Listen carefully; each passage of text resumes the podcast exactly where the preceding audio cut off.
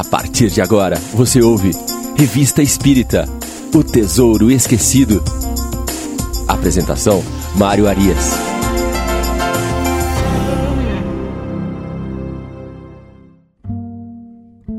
Olá, estamos de volta com o programa Revista Espírita O Tesouro Esquecido. A nossa edição de hoje é a de número 15. Lembrando que o nosso programa está disponível na grade de programação da Rádio Idefran, também no YouTube, no canal do Idefran. Basta procurar por Revista Espírita, temos ali uma playlist com os 15 episódios organizados de forma cronológica. Basta curtir o nosso canal para receber uma informação das próximas edições. Nosso programa é editado semanalmente e também está disponível em formato de podcast no Spotify. Acompanhe-nos. Estamos retornando à análise do mês de abril de 1858. Na semana passada, nós começamos a avaliar, dentro do item Palestras Familiares de Além Túmulo, a comunicação de Bernard Palissy, que foi um famoso ceramista do século XVI.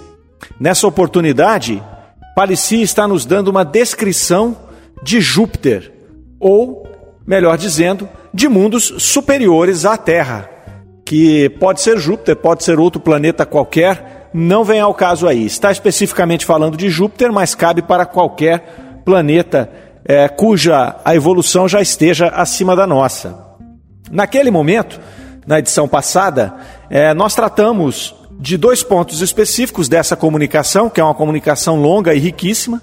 A primeira dela Palissy vem nos informar a respeito do estado físico do globo e vai nos dizer que Júpiter é, é banhada por uma luz espiritual. E ele nos diz que a luz do Sol se apresenta grosseira para aquela orbe. Então já começa por aí demonstrando uma diferença enorme no que diz respeito ao grau evolutivo, à, à questão da, da sutileza deste planeta mais evoluído que o nosso. Falando ainda dessa sutileza, ele vai nos dizer que a matéria por lá quase não existe.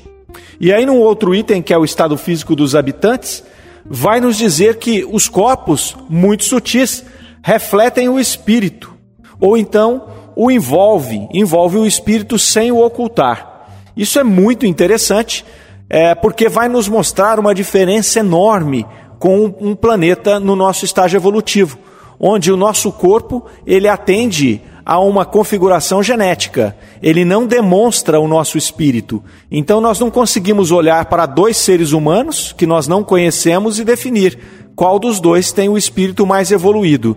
Neste caso, dessa descrição do espírito, nós podemos observar que, ao olhar aqueles corpos, nós vamos compreender qual é mais e qual é menos evoluído. Tanto que ele nos diz que esses espíritos também apresentam características de serem mais ou menos translúcidos, mais ou menos opacos, também conforme o seu grau evolutivo. E agora, retomando essa comunicação, nós estamos aqui na pergunta de número 23, e esta pergunta diz o seguinte: Qual a base da alimentação dos habitantes? É animal e vegetal como aqui? Resposta: puramente vegetal. O homem é o protetor dos animais. 24. Disseram-nos que a parte de sua alimentação é extraída do meio ambiente, cujas emanações eles aspiram. É verdade? Sim. Então, aqui falando sobre a alimentação, a nutrição desses corpos mais sutis que os nossos corpos, os espíritos, o espírito aqui em específico vai nos explicar que, até por serem mais sutis, a própria alimentação e nutrição também o é. Então, naturalmente, não se alimentam mais de animais, isso é um processo evolutivo. A gente já vê hoje no planeta Terra é, várias correntes defendendo esta hipótese de que nós não precisamos mais, no nosso, no nosso atual estágio, no, recorrer à, à, à matança de animais para alimentação. Aqui não é nenhuma apologia, uma vez que eu sou carnívoro, aprecio uma boa carne, mas tenho certeza que à medida em que for evoluindo, que o meu espírito for se purificando, é, não mais terei necessidade desse tipo de alimentação e tampouco terei interesse nisso. Né? Uh, outra coisa importante aqui na 24 é quando eles falam de, de extrair ali a alimentação do próprio meio ambiente, né? cujas emanações eles aspiram. Os hindus, uh, os yogis, eles falam a respeito do prana do universo.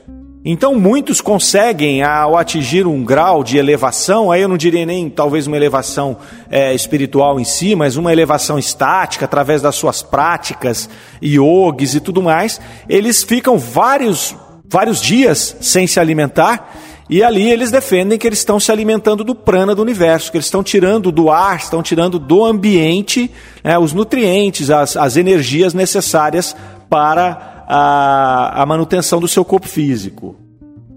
Vamos seguindo aqui. A pergunta de número 25. Comparada com a nossa, a duração da vida é mais longa ou mais curta? Mais longa, resposta. Qual é a duração média da vida? Resposta: Como medir o tempo? Oh, é interessante. Se se lá eles não seguem os mesmos padrões de sol, lua que nós temos, como é que nós podemos medir o tempo, comparar o tempo deste planeta mais evoluído com o nosso na Terra? Tempo é uma coisa nossa. Né? Nós usamos os nossos astros para medir o tempo. É uma medida basicamente terrena. E nós humanos é que nos prendemos muito a essa questão de tempo. É, os espíritos desencarnados, os espíritos errantes, eles não, não têm a mesma sensação de tempo que a nossa. E há de se supor que os mundos mais evoluídos também não tenham esta mesma sensação e até necessidade. Mas Kardec aqui insiste. Não podes tomar um dos nossos séculos como termo de comparação? Resposta: Creio que mais ou menos cinco séculos. 28. O desenvolvimento da infância é proporcionalmente mais rápido que o nosso?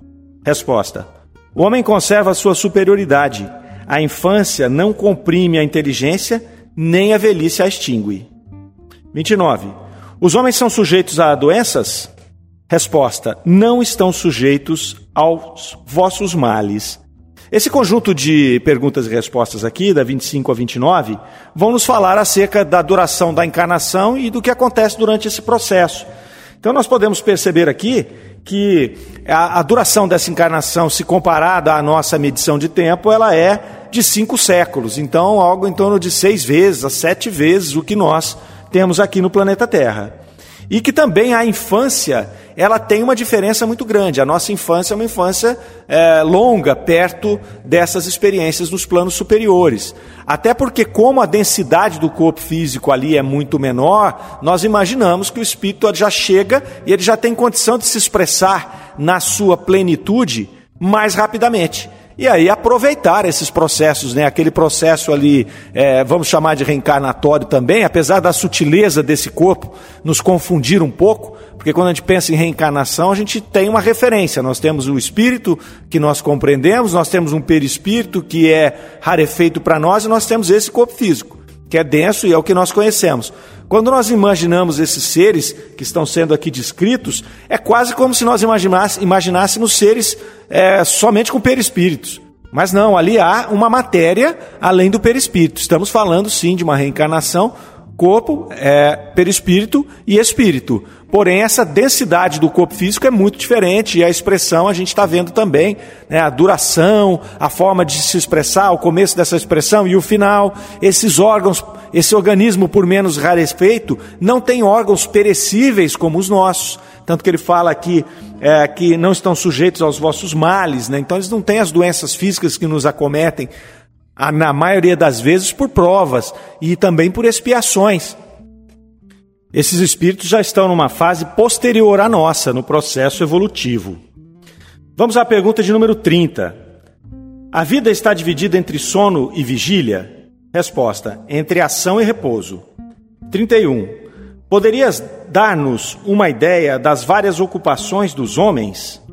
Resposta: Teria que falar muito. As suas principais ocupações são o encorajamento dos espíritos que habitam os mundos inferiores, a fim de que perseverem no bom caminho.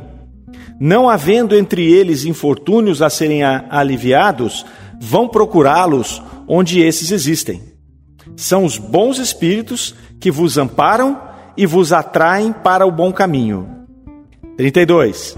Lá são cultivadas algumas artes?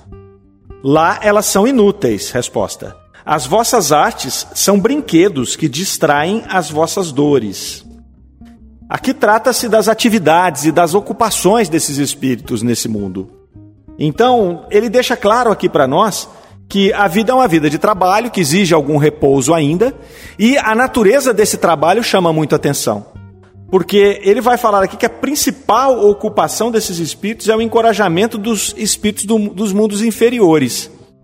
Essa informação é muito importante porque nós conhecemos através da doutrina espírita e também a, própria doutrina católica né, e outras uh, doutrinas religiosas e filosóficas vão dizer para nós que nós temos espíritos ou gênios ou anjos protetores. Nós temos na doutrina espírita este conceito também muito bem definido do espírito protetor, do anjo guardião, chame do que quiser. Trata-se de um espírito designado por Deus para nossa proteção e inspiração. Por obrigação, por natureza, esse espírito é de uma classe, de uma ordem superior à nossa. Então, portanto, se nós aqui estamos nos colocando na terceira ordem, segundo a escala espírita, que nós já aqui detalhamos nesse programa, nós temos os nossos espíritos protetores ou anjos guardiões como espíritos da segunda ordem. Então, aqui, essa comunicação vai nos dar a localização desses espíritos, como é o mundo em que eles vivem e que eles estão lá encarnados, cumprindo as suas tarefas, fazendo as suas, eh, dando sequência na sua evolução. E mesmo dessa forma, eles co conseguem nos auxiliar aqui. Faz parte de uma das suas atividades nos auxiliar no nosso processo evolutivo. Continuando, na pergunta número 33, ele vai falar da estrutura física dos espíritos agora. A pergunta: A densidade específica do corpo humano permite ao homem transportar-se de um a outro ponto sem ficar, como aqui, preso ao solo? Resposta: sim. 34. Existem lá o tédio e o desgosto da vida? Não, o desgosto da vida origina-se no desprezo de si mesmo. 35. Sendo os corpos dos habitantes de Júpiter menos densos que os nossos, são formados de matéria compacta e condensada ou vaporosa? Resposta: compacta para nós, mas não seria para vós. Ela é menos condensada. 36. O corpo, considerado como feito de matéria, é impenetrável? Resposta: sim. Vejam que aqui ele está nos dando uma ideia desta sutileza desse corpo físico desses mundos mais evoluídos. Uma coisa importante que nos mostra aqui é essa questão da capacidade de locomoção, que eles não estão presos à lei da gravidade, não estão aqui como que é, se arrastando no planeta como nós. É, porque nós, se formos observar, nós temos uma dificuldade enorme de, locoma de locomoção pela densidade do nosso corpo e pela densidade do meio que nós nos expressamos, do mundo físico em que nós estamos encarnados.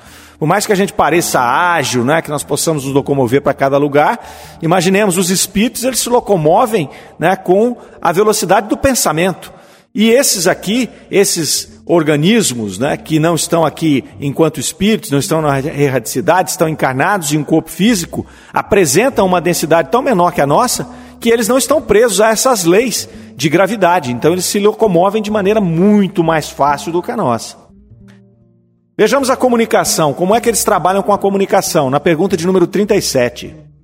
Os habitantes têm, como nós, uma linguagem articulada? Resposta: não. Há entre eles a comunicação pelo pensamento. 38. A segunda vista é, como nos informaram, uma faculdade normal e permanece entre vós? Resposta: sim. O espírito não conhece entraves, nada lhe é oculto. Aqui nós vemos que eles começam pela comunicação a se demonstrar tão mais avançados do que nós. Eles já não usam mais a palavra articulada, eles usam o pensamento. Portanto, não existe fronteira, não existe língua, não existe o inglês, o alemão, o português, o chinês, o mandarim, nada disso. O que existe é o pensamento. E é dessa forma que os espíritos já se comunicam, é dessa forma que muitas vezes os espíritos se comunicam em uma comunicação mediúnica.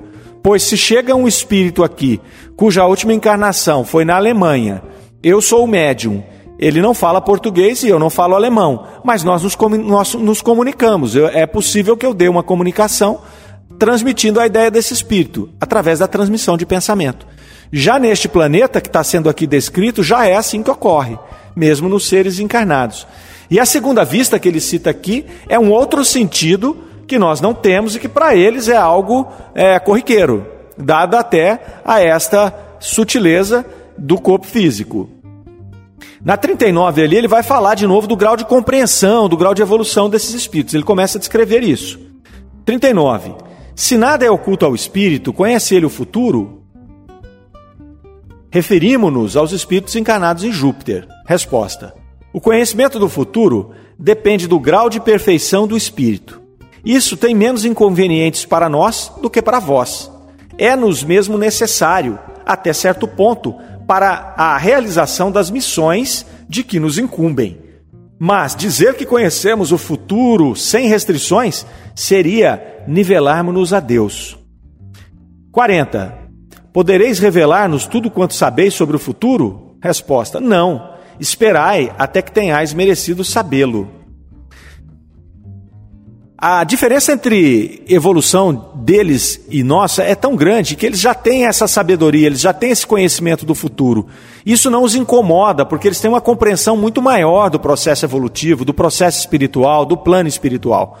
Futuro incomoda nós porque nós, na maioria das vezes, nós nos esquecemos que somos espíritos e nós nos fixamos muito nessa expressão material que é a nossa vida. E aí o que, que acontece? Nós temos um começo, que foi quando nós nascemos, e nós temos um fim, que é quando nós vamos desencarnar. Por mais que nós tenhamos conhecimento da espiritualidade, que somos, sejamos espiritualizados, nós temos essa dificuldade, porque a matéria ainda prende muito a nossa atenção, ainda retém muito a nossa condição de pensamento. E aí, isso nos gera uma angústia, nos gera um sofrimento. Se nós formos ficar aqui tentando descobrir o futuro, o nosso futuro, enquanto seres encarnados, é um só: é o túmulo. Para todos nós, e num espaço de tempo muito curto. Muito curto. Uh, eu, por exemplo, fiz 50 anos, então eu já estou mais perto do meu desencarne do que do meu nascimento. Então, se você ficar né, buscando compreender esse futuro, você vai chegar no túmulo. Não tem muito sentido para nós, seres aqui encarnados no planeta Terra. Já esses espíritos precisam até desse conhecimento, como ele fala aqui, que esse conhecimento é útil para eles, até para que cumpram as suas missões, as suas tarefas. Então, as tarefas desses seres, que são nos intuir, que são nos auxiliar aqui como nossos protetores, o conhecimento do futuro se dá, imagino eu, através do conhecimento do nosso planejamento reencarnatório. E através desse conhecimento, eles vão como que nos conduzindo intuitivamente, é óbvio que respeitando o nosso livre-arbítrio, mas nos auxiliando nas nossas escolhas. Assim como nós fazemos muitas vezes com as crianças que estão ao nosso lado. É, nós queremos que elas vivam as suas experiências, que elas façam as suas escolhas, mas nós vamos ali né, meio que direcionando o caminho, para que elas é, tenham menos chances de errar, para que elas possam ser melhor conduzidas. Então, é dessa forma que esses espíritos utilizam esse conhecimento. A pergunta número 42, ele vai perguntar a respeito da morte. A morte inspira o mesmo horror e pavor entre nós que entre nós? Resposta: por que seria ela apavorante? Entre nós já não existe o mal, só o mal se apavora ante o seu último instante, teme o seu juiz. 43. Em que se transformam os habitantes de Júpiter depois da morte? Resposta: crescem sempre em perfeição, sem passar por mais provas. Então, esse grau evolutivo deles já faz com que a morte seja algo absolutamente natural para eles. Eles já têm um conhecimento e uma vivência do plano espiritual muito, muito, muito mais avançada que a nossa. Muito diferente da nossa, que nós conversamos há pouco aqui falando da, da impressão que ainda o corpo físico faz em nós, da forma como o corpo físico ainda nos retém, né? como que em uma nuvem que não nos permite ver além da materialidade. Normal, é assim mesmo no nosso momento evolutivo. Sigamos.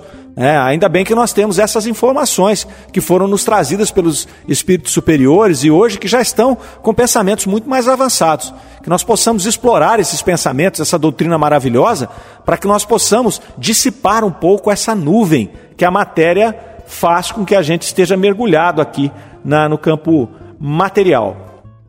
Pergunta de número 44 vai dizer agora são duas perguntas que vão nos levar a compreender a ordem desses espíritos. Onde é que eles estão na escala espírita?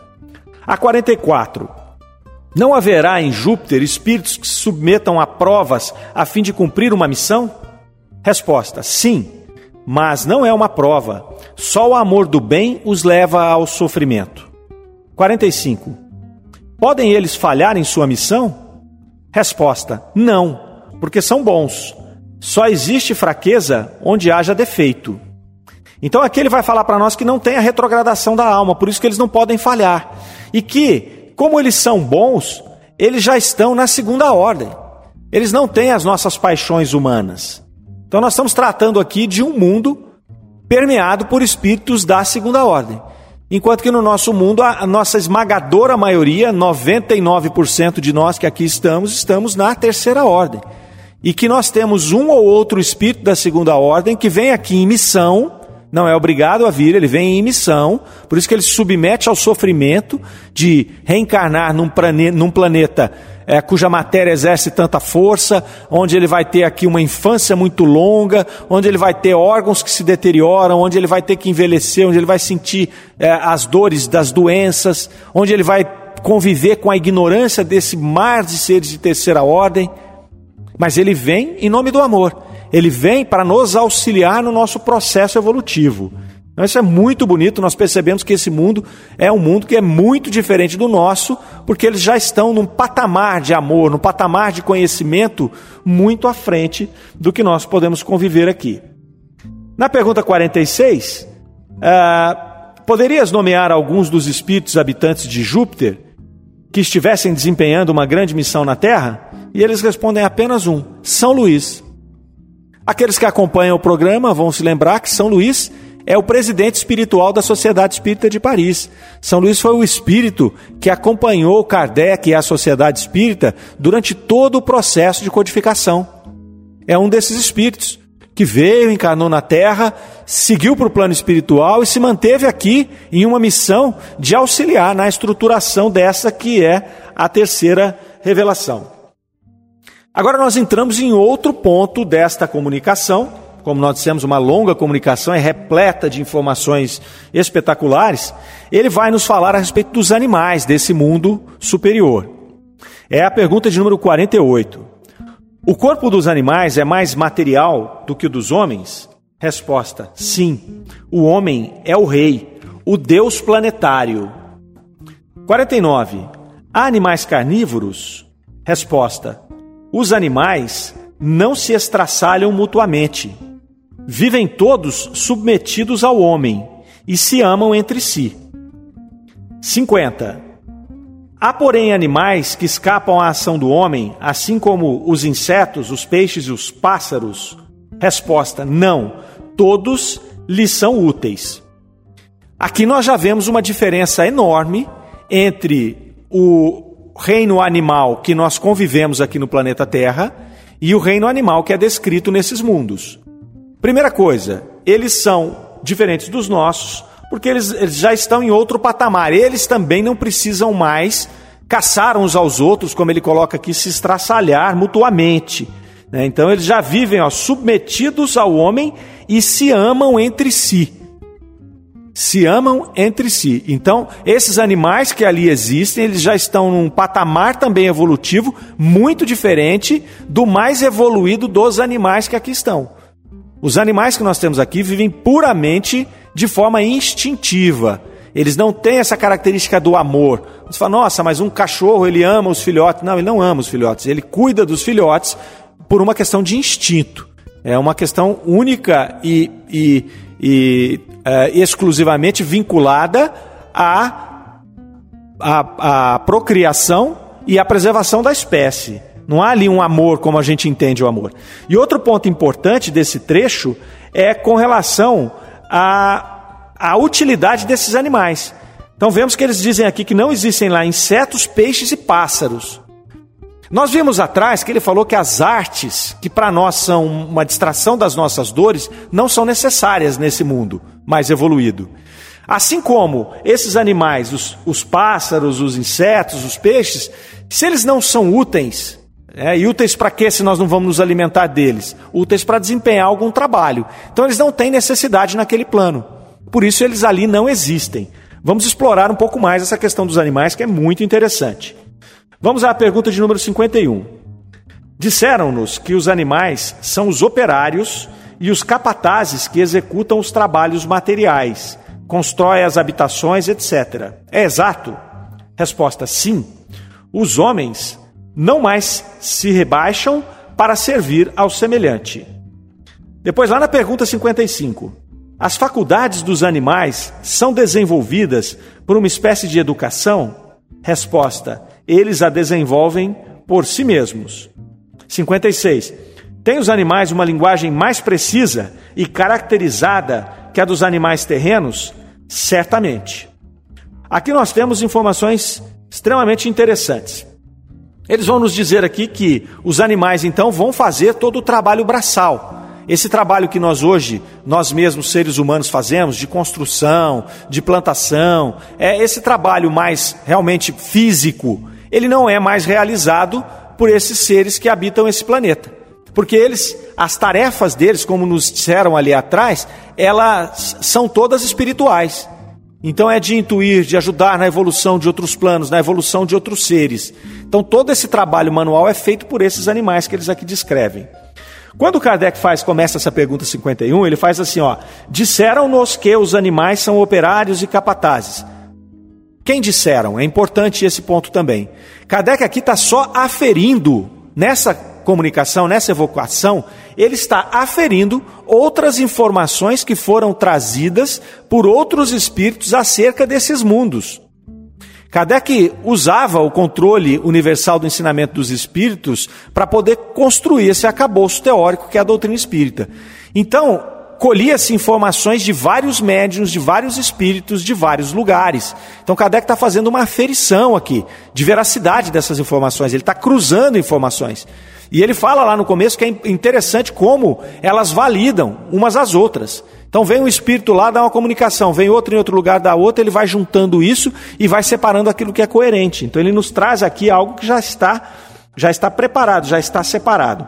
Quando nós falamos da evolução aqui desses animais, é, é importante nós observarmos ah, algo que às vezes escapa um pouco dos nossos estudos dentro da doutrina espírita, que é como se dá a evolução do princípio inteligente desde a sua criação até ele transformar-se num espírito hominal, um espírito que possui a razão, que já é, é passível de se encarnar num corpo humano, e como ele continua ali a sua evolução até se transformar em um espírito perfeito, um espírito puro. O que acontece aí? É, nós já, através dos nossos, dos nossos, das informações que nós temos na doutrina espírita, nós chegamos à conclusão de que o princípio inteligente ele passa por todas as fases, por todas as, as, os reinos da natureza, e ali ele vai acumulando as informações que são necessárias para a sua evolução. Dentro do primeiro, dos primeiros estágios, ali, comece no mineral, no vegetal, aonde quiser aí o ouvinte, né, alguns têm a predileção por dizer que nós iniciamos a nossa trajetória enquanto princípios espirituais lá no mineral, outros já dizem que é a partir da vida orgânica, que é no vegetal, outros alegam que existem minerais que já estão entre o mineral e o vegetal e, portanto, já são seres orgânicos, enfim. Essa é uma discussão longa e que muitas vezes não chega a lugar algum e também que não tem interesse, não tem, não tem importância nenhuma de onde nós começamos, se foi na pedra ou se foi na planta. Mas comece de onde você quiser. Mas nós começamos ali, vamos imaginar então que nós tenhamos começado no mineral. O que é que nós angariamos nas nossas experiências de princípio espiritual, sem a consciência de nós mesmos? É, apenas como um princípio individual ali, sem livre-arbítrio ainda, criado por Deus ali, aquela centelha divina. Vamos supor que nós tenhamos começado essa experiência no mineral. O que vai acontecer? Ali nós vamos angariar as experiências de atração e retração apenas, atração e retração. Quando nós chegamos no vegetal, nós vamos começar a angariar é, ainda como princípio inteligente, sem consciência de nós mesmos, sem livre-arbítrio, por isso nós não chamamos de espírito, chamamos de princípio inteligente, nós vamos começar a, a ter um, um, uma absorção do exterior, do ambiente, a irritabilidade, o sol, a necessidade de água, a necessidade de, com as raízes, ir buscar os seus nutrientes, ir buscar a água, a, com, o nosso, com, com a parte exposta, buscar o sol, para que nós possamos fazer ali a fotossíntese. Então, esse princípio espiritual vai ali angariando essas novas experiências, e instintivamente aquilo vai se consolidando nesse princípio espiritual, que lá, depois de longuíssimos processos de de mutação entre uma planta e outra e uma planta e outra, ele começa a se desenvolver nos animais. E ali nos animais mais simples, nas suas expressões mais simples, começa a ter uma relação com outros animais e começa a angariar outras outras características, outros atributos. O atributo já da sexualidade, o atributo do convívio aí de bando, do, do da, da, caça. Então são outros atributos, atributos é, de é, cuidado com a prole, como nós falamos há pouco, tudo isso instintivamente. E ocorre que, ao final desta experiência, quando nós chegamos ao final de, desse processo aqui no planeta Terra, vamos imaginar ali os animais mais evoluídos que nós temos aqui: o macaco, o golfinho, o cavalo, o cachorro. Nós ainda ali estávamos nos expressando, porque todos passamos por esse processo, como um princípio inteligente que tem uma individualidade, mas que não reconhece essa individualidade. Ele não tem ainda o livre-arbítrio, ele não tem ainda questões morais a serem resolvidas ou até a serem decididas, porque ele não decide nada. O animal vive absolutamente por instinto. Uma vez encerrado esse processo, aí nós já estaríamos prontos para nos começarmos a nos expressar como homens. Se você for observar a diferença a genética entre um macaco e um ser humano, ela é mínima mínima. Se você pegar geneticamente, parecem iguais. Se você pegar e analisar do ponto de vista espiritual, o princípio espiritual, o princípio inteligente que habita um macaco, um cachorro e um ser humano, por mais ainda selvagem que ele seja, primitivo, melhor a palavra que ele seja, há uma distância abissal. E aí a gente fica imaginando, tá, mas como é então que ele termina o processo, por exemplo, como um macaco, e ele passa a reencarnar num corpo humano? É aí é que está a chave. Não, não funciona assim. Ah, um, um, princípio espiritual que terminou a sua encarnação aqui, dentro de todas as experiências animais que ele pode ter no planeta Terra, ele já não está apto, ele ainda não está apto para começar o seu desenvolvimento como um espírito humano. Então ele passa a ter as, as suas reencarnações, o seu processo de evolução, nesses mundos que nós estamos descrevendo aqui. Nesse mundo, por exemplo, que o Senhor Palessi vem nos falar. Você percebe que a constituição desses animais, a função desses animais, eles já têm características muito diferentes. Então eles vão ali passar pelo seu processo de conclusão da sua individualização, a conclusão do princípio espiritual, do princípio inteligente, para que depois dessas experiências nesses mundos eles estejam aptos a receberem a sua modificação final e passarem a se expressar como homens, como seres humanos, e aí já com livre-arbítrio, com a consciência do seu ser. Um animal, quando desencarna, ele não tem consciência de quem ele era. Então hoje nós vemos as pessoas tratando o cachorrinho lá, o totó, como filho. Ah, vem com a mamãe, vem com o papai.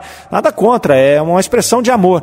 Mas você, algumas pessoas imaginam que esse animal, uma vez desencarnado, ele continua se entendendo como totó. Ele sabe que ele era o totó, que, que o pai dele era o Mário, era o João, e não é isso que acontece. Esse animal, quando ele desencarna, ele não tem consciência de si. Ele não é uma individualidade consciente, ele não tem livre-arbítrio, ele não tem a escolha moral. Ele ainda não passou por esse processo. Então, rapidamente, ele vai reencarnar. Se ele não terminou a absorção de todos os conhecimentos, ele reencarna no planeta Terra ainda, por exemplo, e segue ali como outro animal, até o momento em que ele pode passar as, o seu processo de reencarnação a um mundo mais evoluído, onde ele já vai ter essas experiências, esse corpo físico diferenciado, essa, esse conjunto mental, cerebral diferenciado, para que ele possa já expressar rudimentos de amor e ali ele possa receber essa transformação para poder reencarnar numa próxima, lá na frente, depois de não sei quantas encarnações, é como um ser humano.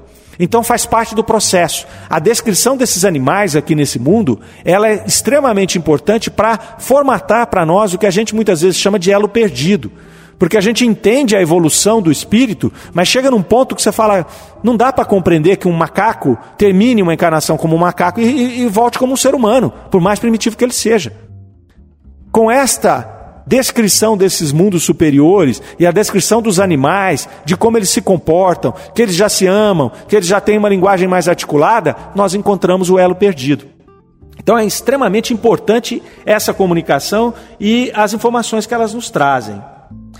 É, depois nós vamos dar sequência aqui, ele vai entrar no estado moral dos habitantes. Nós vamos concluir essa análise dessa comunicação no próximo episódio. É, este nós vamos aqui encerrando. Nós esperamos que vocês tenham gostado, que tenham aproveitado os ensinamentos aqui tão importantes que nos são trazidos por esta evocação é, do Senhor Palissy.